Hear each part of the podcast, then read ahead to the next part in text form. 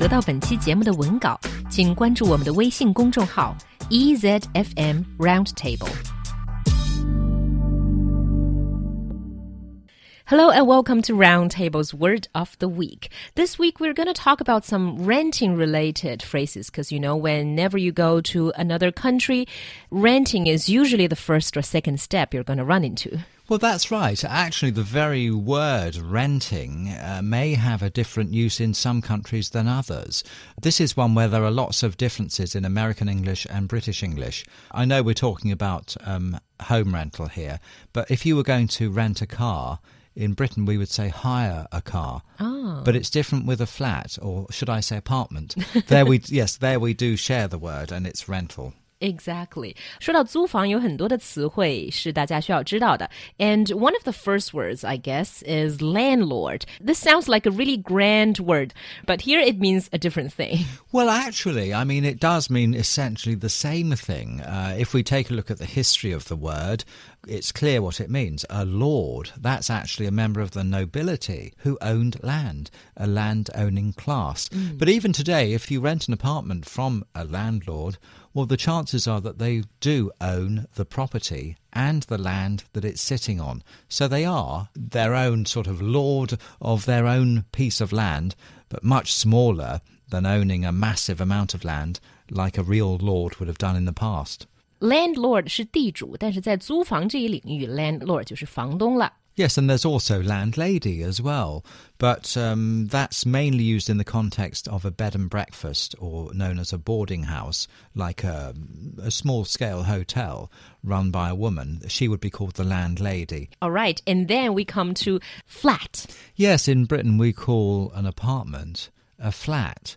Although actually, the funny thing is that in Britain we would refer to a you know a self-contained dwelling unit as a flat. But the thing is, though, that high-end estate agents or realtors, as Americans call them, or real estate agents, hmm. they'll advertise a flat as an apartment to make it sound more high-end.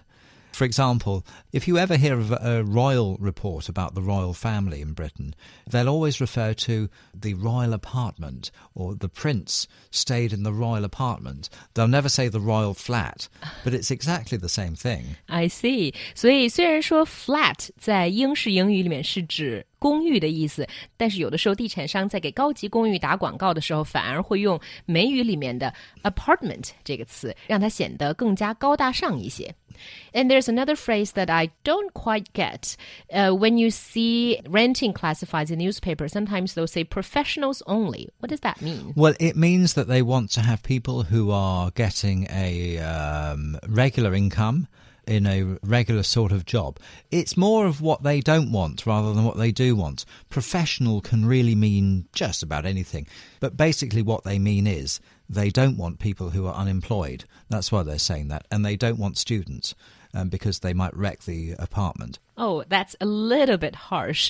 当你在英国的房屋出租广告上看到 professionals only 的时候，意思就是说他们只想要有工作的人，也就是能够长期负担房租的人作为他们的租客。所以学生 和无业的人员都是不会被考虑的，因为他们不算作是 professionals。 One of the most important things to think about when uh, renting a place is how much it's going to cost you. And you might find that when you go to the landlord or to the letting agent, that's the person that acts on the landlord's behalf, if they are not around for some reason, then they might ask you for a month's rent in advance and a month's rent as a deposit.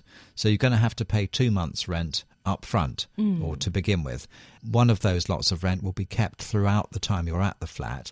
If you leave and make a mess in there, then you might not get all or some of that um, deposit money back at the end. 在租房之前一定要交定金 deposit，也有叫做 damage deposit。那么意思就是说，在房屋租期满了之后，如果你不把房间收拾干净，那你的定金就拿不回来了。And that's all we have for this week's word of the week.